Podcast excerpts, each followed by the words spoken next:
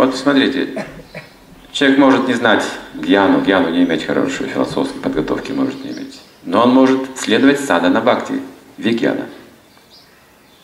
Вставать рано утром, заниматься медитацией, воспевать святые имена, служить алтарю, читать священное писание, предлагать пищу, готовить, принимать эту пищу.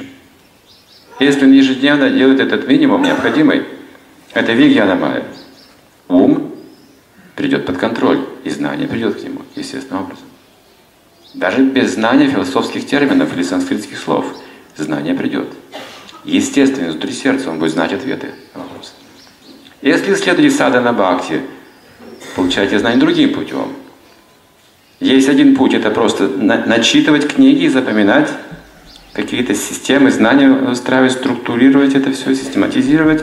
Это образование называется академическое. А есть вигьяна, когда получаете то же самое с другой стороны, из собственного поведения.